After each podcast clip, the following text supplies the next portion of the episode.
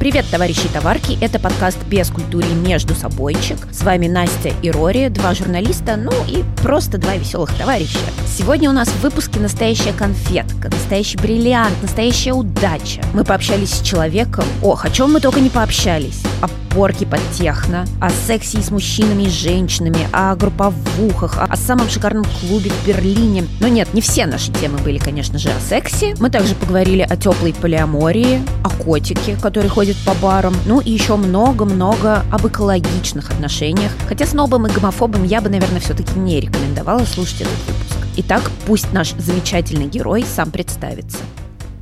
Зовут меня Николай, еще в секс-позитивной тусовке меня знают как дракон. У меня жизнь, скажем так, разделена на две части. В одной части я классический гражданин, работающий, я работаю военным инженером. Вторая половина — это полиаморный пансексуальный парень, который не знаю, на вечеринках ходят э, в пачке и там, не знаю, в туфлях на каблуках, красит волосы, это порит людей и пишет э, про различные вещи около сексуальные, сексуальные, около БДСМные или БДСМные. А, смотри, мы разделили нашу беседу на несколько блоков. А, я думаю, начнем с первого блока про рейвы поговорим. Расскажи вообще, кто у нас и зачем ходит на рейвы? Можно ли этих завсегдатаев рейвов выделить как какую-то отдельную субкультуру? Это очень интересный вопрос, потому что во времена моей молодости ну, как молодости, допустим, с 20 до 30. Рейверы были прямо четко выделены таким форматом и возрастным, и по дресс-коду,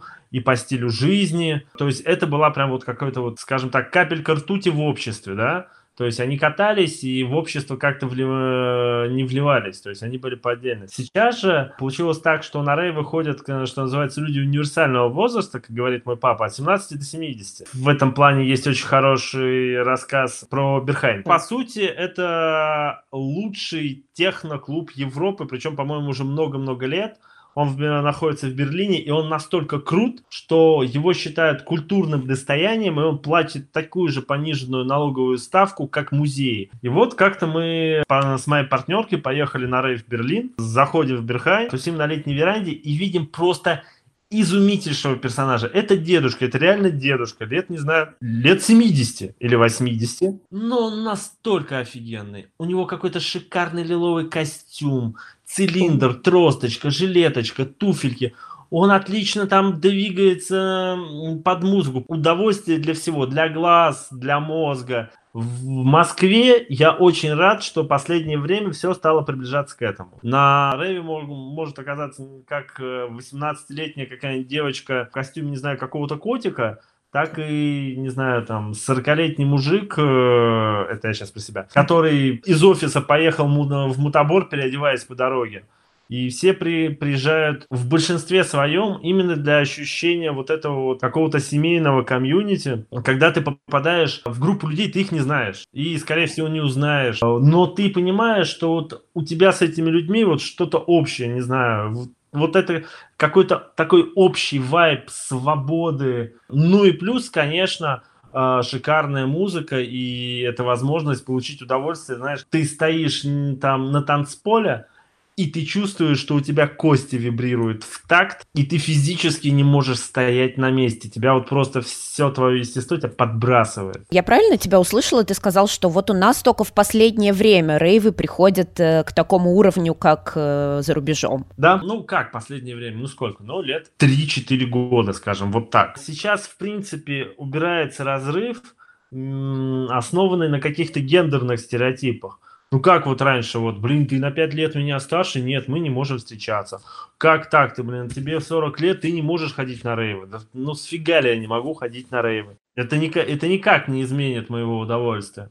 И это, ну, это, этот разрыв убирается везде. Он убирается и в каких-то личных отношениях. Я встречаю все больше и больше пар, а, у которых очень большая разница в возрасте. То есть сейчас все меньше и меньше смотрят на возраст, а смотрят просто на человека. И в том числе это касается и культуры рейва. Слушай, а как же вот говорят, типа, очень крутые были в 90-х рейвы, и там в Петербурге, в Москве прям зарождалась эта культура рейвов, и многие такие, знаешь, старики говорят, что вот раньше было лучше. Как говорится, раньше было лучше, потому что раньше мне было 20, да? Не то, что было лучше, это чувствовалось как-то по-другому так как это все было в новинку, это било сразу вообще по всем рецепторам. Сейчас это воспринимается по-другому, я не говорю, что хуже. Но сейчас, во-первых, люди стали больше разбираться. Они четко знают, что они хотят. Они могут отличить хорошее от плохого. Раньше этого не было. Но раньше очень сильно м- подкупал вот этот принцип новизны. Ух ты, я такого никогда не видел. Можно сказать, что было лучше, потому что люди практически вспахивали эту целину.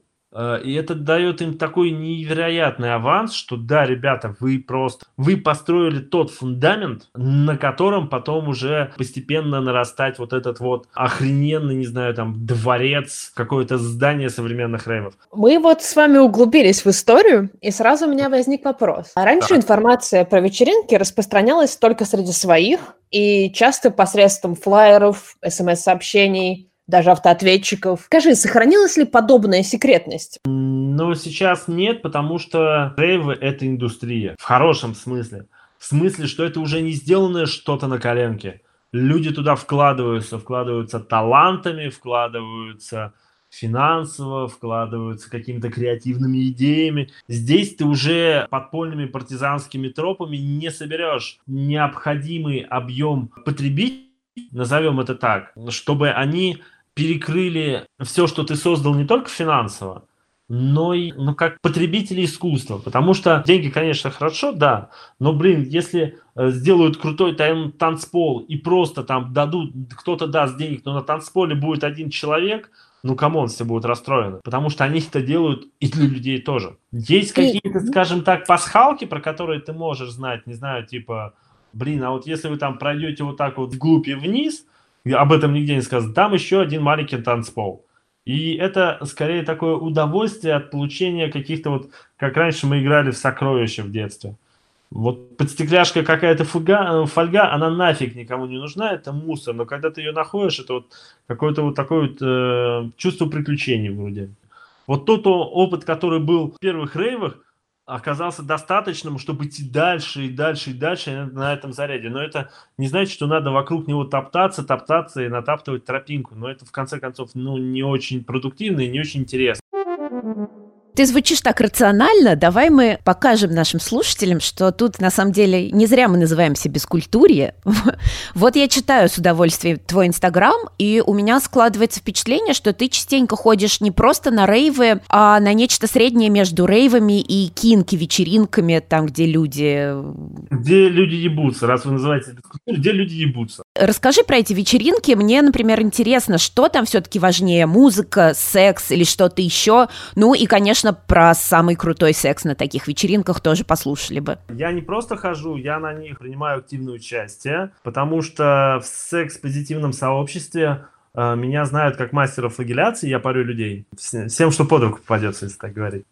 Плюс э, моя партнерша вместе со своими, она секс-блогер, вместе со своими подругами устраивает, ну, сейчас из самых знаменитых секс-вечеринок, вечеринка чувственного опыта э, в Москве. Я могу выделить ну, скажем так, 3-4 э, вечеринки сексуальной или около сексуальной тематики, которые проходят в Москве и Петербурге. Одна из самых первых и именно секс-вечеринка – это вечеринка Кинки Пати. А, и эта вечеринка именно про секс. А, они продумывают какие-то тематики костюмов, а, устраивают различные перформансы, там, выступления, там, какое-то сексуально насыщенное шоу. Плюс там есть какие-то практики там шибари связывание, либо порка. Там, придя где-нибудь к часу ночи, а, ты застанешь э, большое количество людей, занимающихся сексом там в разных позах, в разных составах. Есть еще вечеринка, как раз та, которую устраивает моя партнерка с, со своими подругами. А, называется «Назло маме». Там секс не поставлен в главу угла. Красивые кинки-наряды, но при этом открытым там пенетративным сексом а, не рекомендуется заниматься вот где угодно. Есть прям отдельная зона, и, ребят, если вот прям у вас уже эмоции через край, вы не можете их сдерживать, вперед туда как бы. То есть а, они стараются донести, что секс это не просто тык-тык, что иногда там простые поглаживания, объятия или, какие, или какие-то еще вещи могут быть точно так же сексуально заряжены. И там очень много практик. И шибари, и порка, и постановка на гвозди, и латексная кровать, и игры с воском, э, какие-то практики сенсорной депривации, то есть когда там завязаны глаза, вы лежите, и вас там трогают различными там колючими, мягкими, пушистыми и так далее предметами. В Москве, пожалуй, еще это есть несколько таких э, гей-вечеринок. Черти, допустим, очень неплохие. Есть лошадка, но это скорее фрик-вечеринка. И она мне не очень нравится. Там комьюнити, скажем так, не очень озабочена э, сохранением личных границ. Если говорить просто, пока дойдешь до туалета, тебя 10 раз потрогают за задницу и 5 раз за член. То, что касается, что там важнее, на всех вечеринках хорошая музыка. Э, что на назло маме, но на назло маме она мне нравится больше по той простой причине, что за музыку там отвечает одна из организаторов, которая просто обожает рейвы. По техно мы с ней оба очень-очень убиваемся. Просто объясняя мою любовь к техно, я могу сказать, что большинство своих порок я провожу под техно. Оно достаточно мягкое, но это техно. И если вначале народ так немного пугается, мол, вы меня под, под это пороть будете, я говорю, вам понравится. Это ты вот рассказал про московские вечеринки. Давай теперь про европейские, конечно же, про Берлин. Ну и расскажи, может быть, что-нибудь прямо от первого лица такое, чтобы мы такие, ух, какая у нас скучная жизнь. Если вы хотите хорошо потусить, это Берлин. Мы, допустим, ездили в Португалию. Хорошая страна, отличная страна, но безумно скучно. В Лиссабоне один нормальный клуб. Нет, когда мы там тусили, нам сказали, о, блин, вам повезло, что вы сюда попали, потому что это лучший клуб Лиссабона. Мы, да, да. А знаете, почему лучший? Почему? Потому что он один. Причем там такая разношерстная очередь, и мы подумали, что мы попали назад в 2000 потому что там такие девочки в леопардовых лосинах, на мейкапе на диких каблуках. Я уже сто лет не видел, чтобы народ э, тусил на каблуках, потому что, come on, ты дохнешь на этих каблуках через 40 минут адекватного рейва. Я на какой-то секс-вечеринке ходил на стрипах, на двойке. Mm-hmm. Я ходил, не танцевал, и меня хватило часа на 4. Но я потом просто был похож, не знаю, на какую-то безногую Эльзу. А по поводу Берлина, ну, это Бергхайн, конечно. Вершина пирамиды абсолютная. Очень старый, ну, это достаточно старый клуб, я уже не помню, сколько ему. Э, он находится в здании бывший ТЭЦ. На цокольном этаже у него находится лаборатория, это гей-клуб. Туда не пускают женщин, туда пускают только, там формулировка, людей с членами. А в сам Берхайнд очень сложно попасть. Во-первых, там огромная очередь. Стоять три часа в очереди – это норма. Причем норма, что если ты отстоишь, и тебе скажут не сегодня. Никогда не обосновывается. Это не касается одежды, это не касается внешности и так далее. Они считают, что не сегодня. Ты можешь одеться во все черное, стоять непробиваемым лицом. Нет, не сегодня. Они учитывают все, они смотрят, как ты ведешь себя в очереди. Они смотрят банально, блин, на то, насколько ты скажем так, на допинге. Если понимают, что ты находишься в несколько усталом состоянии, они, слушай, иди поспи, не сегодня. И вот, соответственно, проходя туда, ты попадаешь, ну, я считаю, это абсолютный рай. Он очень большой. На первом этаже бар и такая человая зона с мягкими креслами, диванами и так далее. Там замечательный есть туалет, на котором так написано. Не мужской, а женский, а, чай для людей, а, а туалет для людей с вагиной. И вот, соответственно, когда с первого этажа поднимаешься на второй, там основной танцпол, он огромный. Он, наверное, как два или три спортивных зала стандартных школьных. И ты поднимаешься по огромной лестнице, поднимаешься на второй этаж, и тебя просто сносит. Тебя сносит, сносит звуком, тебя сносит вот этой вот жарой танцующих тел, выпивки, сигарет. А, это, это Германия, там курят везде. Надо учитывать, что раньше это была гей-тусовка. Там а, со времен гей-тусовки остался Dark Room, то есть это такое темное помещение, где народ встречается, чтобы потрахаться. Вот сейчас там, конечно, встречается народ э, разных гендеров, но в основном, конечно, геи. Там у меня случались совершенно великолепные какие-то приключения. А там темно, но светит какая-то лампа. Соответственно, все либо обнажены, либо там минимум одежды.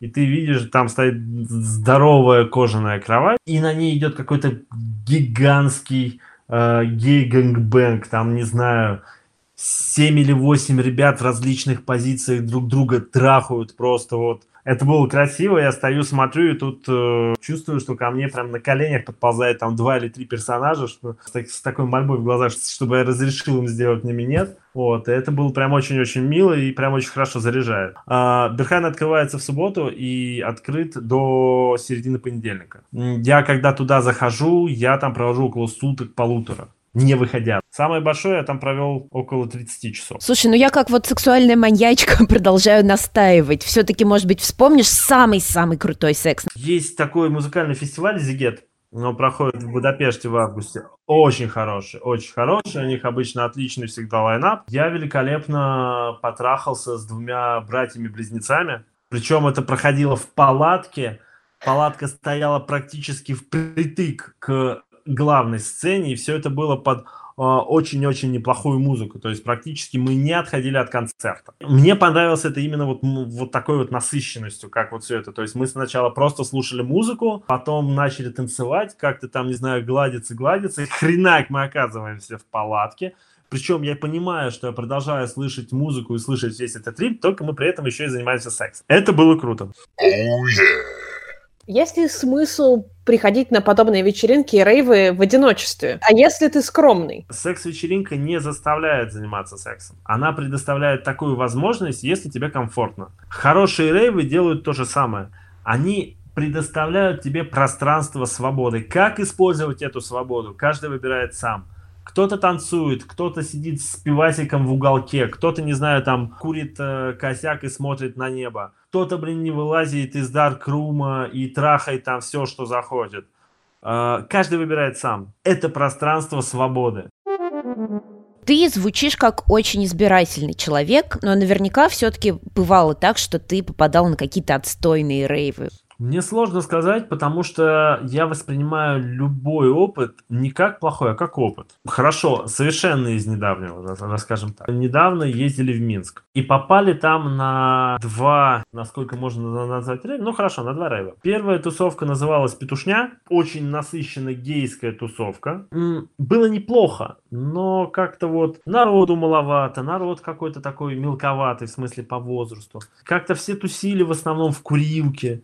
В общем, как-то было скучноватее. А следующая тусовка, на которую мы попали, это была просто замечательная самосутра. Реально, ребята в Минске, надо учитывать, что это Минск, сделали настолько шикарную вещь. В Минске запрещено заниматься сексом в клубах. Я не помню, какая это административка либо уголовка, но, в общем, это что-то ай-яй-яй совсем. И очень было красиво смотреть, как там, не знаю, лежат парочки в различном составе, и не занимаясь классическим пенетративным сексом, не знаю, как-то гладят друг друга, целуются, и ты чувствуешь настолько вот воздух насыщен вот этой чувственностью, что по сути вот этого голого там простого секса уже и не надо, уже клево на это смотреть. Ну и на этой праздничной ноте тогда, думаю, мы перескочим на новую тему и mm-hmm. поговорим теперь про отношения. Ну и первый мой вопрос, он про БДСМ практики. Это только про секс или это про что-то еще? Если брать меня лично и вообще философию БДСМ это вообще не про секс. Многие мои знакомые коллеги, зная, чем я занимаюсь, ну, какое мое основное хобби, спрашивают, ну, Коля, ну ты же вот всех, кого поришь, ты же трахаешь? Я говорю, нет, я их вообще не трахаю. Большинство людей зациклены на видении того, что секс это только тык-тык, что он пенетративный. В результате они не могут представить, как можно получить удовольствие только от того, что ты бьешь кого-то плеткой, либо только от того, что тебя бьют плеткой. По сути, когда я парю человека, можно сказать, что я занимаюсь с ним сексом. В эмоциональном плане. Ну, потому что что такое секс, как не обмен эмоциями, не обмен какими-то энергиями и не доставление друг другу удовольствия. Слушай, а как э, вот научиться этому? А можно ли посмотреть порно и разобраться, или этого недостаточно? Но вот именно если смотреть порно, то нет. Если это не какое-то прям специализированное порно, обычно там это представлено все несколько упрощенном и слишком сексуализированном виде. Девочки смотрят порно, да, и видят там, что все порноактрисы выглядят, ну, вот как вот они выглядят. И это вызывает у них какие-то свои триггеры. А мальчики смотрят порно и видят, что там у всех порноактеров там член по 25 сантиметров, и все занимаются там э, сексом по полтора часа, и потом впоследствии они зарабатывают себе кучу комплексов. Порно вообще так себе инструмент для самообучения. Есть хорошее, экологичное, честное порно, как минимум есть Эрика Ласт, снимают очень красивые ролики, не забывают о том, что там э, надо показывать в порно такую вещь, как контрацепцию. Да, порно это развлекательная вещь, но в ту же роль она несет в себе какую-то просветительскую роль. И come on, вас же будут смотреть люди и будут думать, что так и надо. Потому что у меня есть очень хорошая история на эту тему. Нас с партнеркой позвали на какую-то секс-вечеринку, там ребята организовывали. И стоим, э, я, моя партнерка, какие-то наши знакомые, и смотрим, там происходит какой-то экшен на сцене, а там а, три девочки, и одна девочка подстрапонила сначала вторую, а потом перешла к третьей. Я такой замечаю, что вот она перемещается и понимаю, что у нее на стропоне нет презерватива, она ничего не а. протерла. Делюсь этим наблюдением как бы с рядом стоящими. Они такие, ну, блин, ну, может, они, не знаю, там, у них старый тройственный союз, и как бы у них давно, давно все общее, даже микрофлора. Mm-hmm. Я говорю, отлично, я за них рад. Но только не надо забывать, что это смотрят и другие люди. Кто-нибудь посмотрит и скажет, о, блин, круто, значит, во время, если с тропоном, то можно не предохраняться. Ну, там же нигде не бежит бегущая строка, типа, глядя на это, не забывайте, что даже со стропоном нужно предохраняться. Не бежит. Люди могут э, экстраполировать э, данное наблюдение на свою жизнь? Могут. Могут они получить проблемы после этого? Блин, еще как могут. Слушай, ну это очень крутое ответственное отношение. Ну просто я считаю, что если хочешь жить в экологическом обществе, не меняй все общество, старайся просто как-то помочь поменяться людям вокруг себя, объяснить им. И это пойдет цепная реакция. Ну, потому что поменять все общество невозможно. Так, ну мы поговорили об экологичном сексе, давай теперь поговорим об экологичных отношениях, а именно э, меня интересует полиамория. Скажи, пожалуйста, как ты вообще к этому пришел и чем полиамория отличается от понятия свободные отношения? На самом деле давным-давно я был не очень экологичным котиком. Я был очень таким прямо жестким мудаком. То есть я достаточно потребительски относился к партнерам. Из-за моей работы я очень часто бывал в командировках. Сейчас я туда не езжу, потому что у меня а, мои партнерши волнуются. Так как э, часто ездил в командировки, я не мог настроить свою личную жизнь. То есть, ну не знаю, я появлюсь на 3-4 дня в Москве, и мне снова лететь. И вот я на каком-то дейтинге познакомился с девушкой, мы с ней отлично встретились, отлично позанимались сексом. Она говорит, слушай, ну come on, я могу тебя познакомить с kinky-тусовкой, там совершенно нормальные экологичные люди, для которых нормально там получить сообщение, о, круто, блин, я там в Москве, мы там с тобой отлично, да, в прошлый раз э, провели время, может быть, в барчик э, и потрахаемся, да. Ну, это я сейчас очень сильно утрирую. Меня ввела так в кинки-тусовку, и там я познакомился именно с людьми, которые находятся в свободных отношениях. А полтора года назад тоже на каком-то дейтинге я познакомился со своей нынешней партнершей. Она шутит, что она запала на мою задницу. Я, в принципе, тоже запал на ее внешность, она очень интересная. И как-то так получилось, что после первого секса мы поняли, что нам еще интересно друг с другом. И вот это продолжается где-то полтора, полтора года уже. Она сразу честно мне сказала, что она находится в полиаморных отношениях. Она тогда была э, замужем. Окей, меня это, в принципе, не зацепило. Но потом, общаясь дальше, я понял, что формат полиаморных экологичных отношений меня полностью устраивает. Сейчас расскажу, чем а, отличается свободное отношение от полиаморных. А свободные отношения, они... Там все-таки есть, скажем так, иерархический партнер, ну, то есть главный партнер, да? А с остальными у тебя скорее больше секс, чем какие-то чувства, да? А полиамория – это возможность иметь нескольких людей, с которыми у тебя глубокая эмоциональная связь. Скажем так, любить нескольких людей. То есть здесь э, секс играет достаточно второстепенную роль. У нас сейчас появилась третья девочка, так называемый единорог великолепные отношения, очень доверительные. Как обычно думают про полиаморов, что мы просыпаемся, и вот пока мы до кухни дойдем, у нас пять случайных половых контактов. Нет, мы можем просто котячиться вечером, смотреть вместе фильмы. И секс в данном случае это в первую очередь дополнение к эмоциям. А ревность все-таки присутствует? Я имею в виду даже ревность не как э, к сексуальным партнерам, а как э, к душевной близости. Или все-таки полиаморы это люди, которые уже реально переросли такое чувство, как ревность? Ревность. Ревность в данном случае это же своего рода индикатор. То есть, ну, нет такого чувства ревности. Ревность это показатель того, что в ваших отношениях что-то не так. Это как лампочка проверьте двигатель. Вы можете решить проблему с лампочкой, проблему с двигателем это не решить никак. Если вы чувствуете э, ревность, вам нужно понять, а что вас задевает? Вас это злит? Вы чувствуете себя брошенным? Вы чувствуете потерю собственной уникальности для партнера? Хорошо, решайте эти проблемы. Ревность здесь ни при чем. И насчет ревности в полиамории, да нет, это все есть, но просто полиамория на 80% состоит из процессинга. Или, банально говоря, из пиздежа. Вы не занимаетесь постоянно сексом, вы постоянно говорите если где-то какие-то сложности, все это проговорить и разобраться, помочь другому партнеру. Надо учитывать, что количество партнеров больше, соответственно, и говорите вы больше. И в данном случае ревность пропадает не потому, что ее нет, а потому, что вы можете быстро, ну, достаточно быстро и качественно решить эту проблему. Поговорим немножко вот о лейблах. Вот считаешь ли ты себя бисексуальным?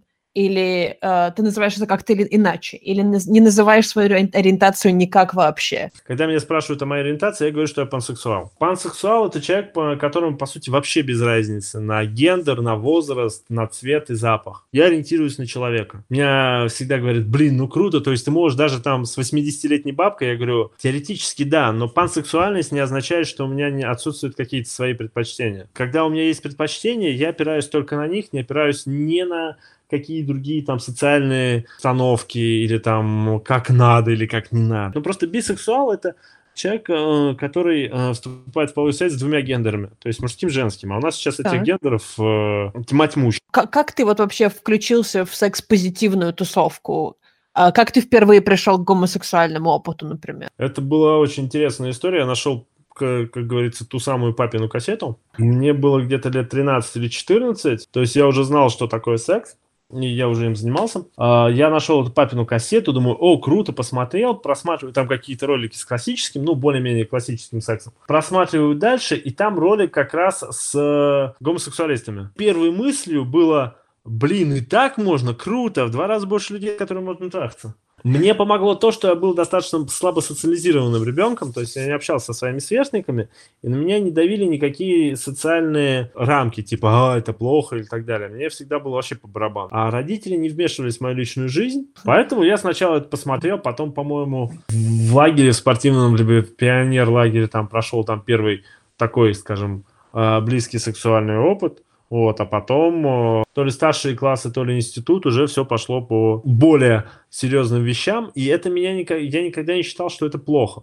То есть, если два человека занимаются тем, что им нравится, это дело только этих двух людей, ну, трех, четырех и так далее. Потому что почему это плохо, если нам с моим партнером хорошо? Где-то нестыковка. Гомосексуализм, он стигматизируется э, под, э, очень сильно как раз из-за того, что он социально неодобряем. Ну, был особенно в мое время, да? Соответственно, людям приходилось как-то изворачиваться, где-то там, не знаю, хитрить. И, соответственно, он, он мог создать вокруг себя ауру какого-то вот негативной вещи. Если бы это было совершенно открыто, да спокойно, то есть шли бы парочки, целовались там, занимались бы э, сексом спокойно, говорили бы о своих отношениях, и, соответственно, не было бы какой-то вот этой негативной ауры. Сейчас этого стало больше. Ну, когда мне было 20-25 лет, да, была такая особенность, что э, гомосексуалисты были достаточно, назовем их грубыми, грубыми в своих э, сексуальных там связях и так далее. А они были грубыми по одной простой причине. Они физически не умели проявлять чувства, потому что, ну, где они бы их проявили? Они не могли там идти за ручку со своим партнером, они не могли там на людях его обнять, поцеловать, сказать, как они его любят. Соответственно, у них блокировалось вот это вот чувство ласковости к партнеру. Сейчас же э, в ЛГБТ-сообществе я вижу все больше и больше парочек, которые, блин, с огромной нежностью сидят там, не знаю, за столиком, гладят друг друга по ножке, что-то там мурчат на ушко, и мне безумно приятно на это смотреть. Я понимаю, что люди перестают бояться. Люди перестают бояться, они проявляют просто чувство к любимому человеку. Без разницы там, какого рода их отношения. Да, есть еще какие-то эксцессы, какие-то там конфликты, но их становится меньше, что тоже меня радует. Понятно, что если ты в каком-нибудь Бутово, то тебе ты можешь отхватить и просто за цветные волосы. Но где-нибудь в центре, да, ты все равно видишь там ребят э, и девчат, вот, которые там, не знаю, держатся за руки, там что-то там воркуют. Просто, возможно, это не посвященный так не замечает, а я знаю, как смотреть и куда смотреть. Скажем так, до карантина страхов было меньше. Я боюсь, что карантин несколько поднимет общую тревожность людей, и в этом теме тоже.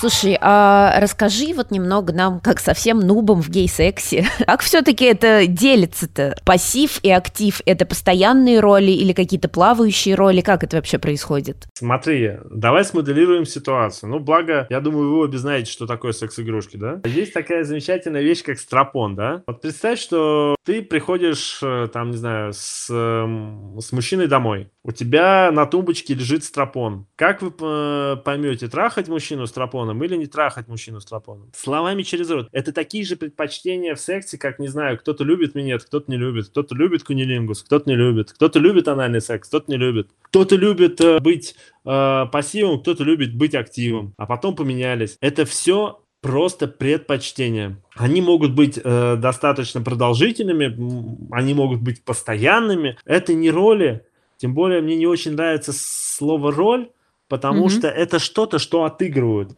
А это, ну, это то, что есть у человека, как цвет глаз. Не знаю. Или вот сегодня он хочет побыть нежной девочкой, вот, потому что у него такое настроение. А завтра он хочет побыть там, не знаю, диким медведем. Бога ради. Теперь я чувствую, что мы стали меньше нубами в гей-сексе, и это не может не радовать. Хочется его благодарить за классные, адекватные суждения. Все бы так думали. Но мы понимаем, что, конечно, все так не думают. А, в связи с этим следующий вопрос. Сталкивался ли ты когда-нибудь с хейтерами? И если да, то как бороться с ними? Можно ли объяснить им что-то? Можно ли избежать конфликта? У меня буквально 3 мая произошел замечательный конфликт из-за ориентации, из-за моего внешнего внешнего вида, вернее, из-за моих э, цветных волос. Причем они у меня да. сейчас не настолько цветные, как обычно. Обычно они вообще как радуга. Вот, а сейчас они у меня такие черно-фиолетовые, вообще нормальные волосы. И кого-то смущают черно-фиолетовые волосы? Да, практически в центре Москвы. Я занимался домашними делами, делал кровать для своей партнерки. Вот, я очень просто люблю работать руками. Я не буду сейчас даже пытаться культурно сказать, доебались два алканавта по поводу того, как я выгляжу, там, э, какого хрена у меня цветные волосы. Сначала они долго-долго-долго там э, ругались матом, всячески оскорбляли, я просто на них внимания не обращал.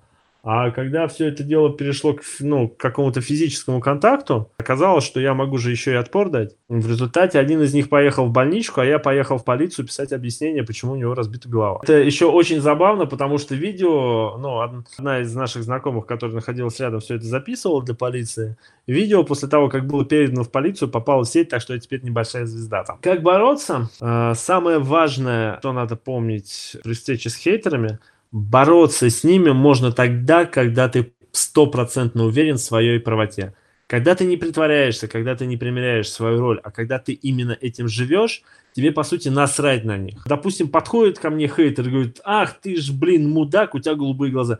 И я что, поменять цвет глаз? Нет. Я с этим ничего не сделаю. Я с ним родился, он мне нравится, поэтому идите нахрен. И здесь то же самое. Если к тебе подходит и говорит, ах ты педик, ну да. Ну да, я сплю, я трахаю мужиков, да. И чё? Мне не трахать мужиков, им нравится, мне нравится, схренали. Вы это узнали для того, чтобы понять, трахнули я вас? Нет, вы бескультурны, такие меня не привлекают. Сорян, вы не в моем вкусе. Меня это никак даже не заденет. Это все равно, что мне сказать, ты Коля. Да, 39 лет уже с половиной, Коля. Ничего не могу с этим поделать и не собираюсь с этим ничего делать. У меня любимый вопрос, прям моя больная тема, которую я задаю вообще всем. Если я там, например, говорю с музыкантом, я спрашиваю, слушай, а расскажи про алкоголь, он тебе мешает или помогает? Или там, если я говорю с чуваком, который занимается подвешиванием, я говорю, слушай, а скажи, алкоголь тебе мешает или помогает? Вот, собственно, скажи, алкоголь, он как отношениям, знакомствам, сексу мешает или помогает? Это все зависит от настроя. То есть, допустим, я сам по себе достаточно стесняющийся человек. Для меня подойти познакомиться с человеком – это большая проблема. В моем случае алкоголь мне помогает, но здесь есть нюансы. Они касаются на самом деле всего. Это самое важное – это ответственное потребление. То есть я очень хорошо знаю, как на меня действует какой алкоголь. Я никогда не буду пить откровенное говно. Я никогда не буду запихивать в любое свое отверстие какую-нибудь лажу. Если это алкоголь, это вкусный алкоголь. Я очень люблю вкусные, необычные коктейли. Особенно я люблю бары, куда ты приходишь и ты не называешь коктейль, да, а ты говоришь, вот там на тебя бармен смотрит и спрашивает, что тебе сделать. Он говорит, слушай, вот что-нибудь, видишь, какое у меня настроение? Сейчас сделаю. У нас на эту тему даже был подкаст, да, Настя? Я такой любитель достаточно не э, новых таких баров, то есть светлых, ярких и так далее. Особенно по той причине, что я обычно хожу туда с котом. Он такой мажористый парень. Так что, да, можно сказать, алкоголь не мешает, если употреблять его осознанно. Понимаешь, что да, ты, допустим, сейчас очень сильно зажат, но понимаешь, что ты выпьешь, не знаю, какой-нибудь вкусный коктейль. Ну, во-первых, ты покажешь, что ты как минимум э, знаешь этот вкусный коктейль. Человек, который знает вкусный коктейль, он уже не может быть тупицей, потому что как минимум нужно запомнить этот коктейль. На самом деле ничего не мешает сексу. И к этому относительно подходить ответственно. Ни наркотики, ни алкоголь, ни курение, ни стиль в одежде. Слушай, ну мы наконец-то добрались до самой острой темы про котульку. Расскажи, пожалуйста, про кота. Откуда он взялся? Везде ли ты ходишь с ним? Он вообще социальный юноша или не очень? А мне его подарили друзья. Это было не мое решение, просто я был в Питере э, делал себе очередную татуировку, мне звонит друг и говорит, слушай, ты когда будешь? Я говорю, ну, не знаю, вот, ну, завтра вечером. Он говорит, круто, приезжай, мы втроем будем тебя ждать. А он женат, я думаю, втроем? Они с женой решили сообщить мне, что они там беременны еще, ну, думаю, вряд ли. А он решил устроить групповуху у меня, нахрена ему я, они уже втроем чтобы я посмотрел, так себе удовольствие, ну ладно. Приезжаю, а там бегает это плюшевое э, персиковое безумие. У меня маяку, его зовут Джим Бим. Угу. На самом деле зовут Джим Бим, потому что когда я путешествовал по штатам, я два месяца работал на вискокурне Джим Бима. Как ходить по кабакам? Мне нравится проводить с ним время. Я все время волнуюсь, что ему не хватает времени со мной. Он достаточно не то чтобы социальный, но ему нравится, когда я рядом. Он не, не пойдет в руки, он не будет гладиться. В какой-то момент я решил, а возьму-ка я его на прогулку. Сначала мы просто гуляли в парке, это ему очень нравится. Зашли в бар. Поначалу, конечно, он несколько нервничал, все там походил, понюхал, а потом просто лег на какое-то кресло и все, и окей. И э, главный лайфхак, э, если приходишь в бар с котом, тебе можно даже не угощать телочек коктейлем. Они сами подходят. Я снимаю телочек на кота, да. Слушай, ну и, наверное, финальный вопрос. Расскажи про свой блог, Зачем он вообще тебе нужен? И главное, что это там у тебя за история про стал секс-блогером через постель? На самом деле, прям такая история есть. Как я уже раньше сказал, моя партнерка, она секс-блогер, причем такая достаточно крутая. Она расспрашивает меня про какую-то жизнь, ну, про мою, либо я что-то, какие-то истории своей жизни рассказываю. Она говорит, слушай, ну, блин, ну, это надо писать, людям же будет интересно. Я говорю, come on, ну, блин, это, либо это никому не интересно, либо это все знают. Какой-то там, не знаю, вечер мы валяемся, и у нас зашел интересный разговор сначала про девственников и девственниц, то есть насколько это круто там, когда тебе попадается в постели девственник, либо девственница. Лично мое мнение, так себе это круто, потому что это очень сложный и психологический, и физиологический момент. Лично для меня он очень ответственный. Ты понимаешь, что ты вот сейчас своими действиями, по сути, даешь направление, то есть человеку, как он будет относиться, там, не знаю, к сексу, к мужчинам. И потом у нас постепенно разговор перешел в том, что, ну, вообще, а как вот когда секс, вот как вообще определить, нравится, не нравится человеку. Я говорю, ну, блин, ну, надо просто не так сильно концентрироваться на себе, а концентрироваться на партнере. Смотреть на дыхание, на то, как он двигается, там, банально, там, как у девочек, там, мышцы живота, в, в каком состоянии находятся. И это же все заметно. Он сказал, ну, вот, вот, об этом и пиши. Я говорю, come on, да это же все знают. Ну, блин, ну, это же надо быть окончательным дебилом, чтобы это не знать. Он говорит, ты удивишься, но вот да, большинство людей, занимаясь сексом, занимаются такое ощущение, что с собой. То есть они не сексом занимаются, они человеком дрочат. И она, соответственно, меня долго убеждала, что говорит, тебе надо писать, потому что, ну, у тебя чуть другой взгляд, ты подходишь к этому, там, ну, скажем так, ответственно и эмоционально. Соответственно, я стал потихонечку, потихонечку там писать э, блог про секс, про там про полиаморию, для того просто, чтобы, ну, рассказать людям, как еще можно. Потому что на самом деле люди не глупые и не зашоренные, они иногда просто не знают. Ты им рассказываешь, они, ух ты, и так можно? Нет, там большинство просто считает, что вы грязные извращенцы и гореть вам в аду. На что я говорю, ну, во-первых, я не грязный, я с утра принял душ, а во-вторых, ну, окей, гореть в аду, ну, как минимум, там компания поинтереснее, будет с кем поговорить. То есть можно сказать, что блог это своего рода просветительская деятельность, потому что очень мало, допустим, терапевтов которые работают там с секс-позитивными людьми, либо там с ЛГБТ-направленными парами. Куда вот они пойдут? Я хочу, чтобы общество вокруг было экологичным, чтобы, не знаю, люди занимались чем хотят. Ну, пока это не задевает личные границы других людей. Не оглядываясь ни на что. То есть спали в, лю- в другом составе, общались в любом составе. Там. Но для этого нужно что-то давать. Если ты хочешь получить это общество, ты должен как-то это общество менять. Иначе не получится. Ну что, товарищи товарки, котики и котятки, мы с Рори искренне надеемся, что даже если вы, блин, чертов гомофоб и ретроград, то вы все равно смогли проникнуться симпатией к нашему гостю. Ну потому что офигенный же. Ссылка на инстаграм Николая будет в описании подкаста. А вы, пожалуйста, подписывайтесь на нас везде-везде и обязательно пишите, что думаете о подкасте, в том числе и об этом. И хотите ли больше таких героев? Это был подкаст «Бескультурье между собойчик». Настя и Рори. Мы вернемся к вам в следующий четверг. Всем пока!